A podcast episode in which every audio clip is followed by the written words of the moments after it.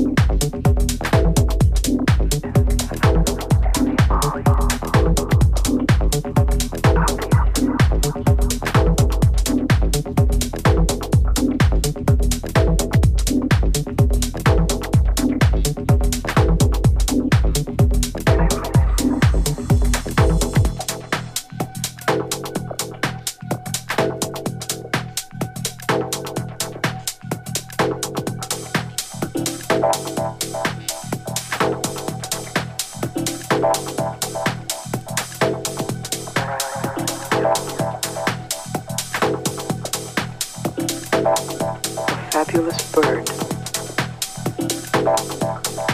reborn from the ashes of its earlier life.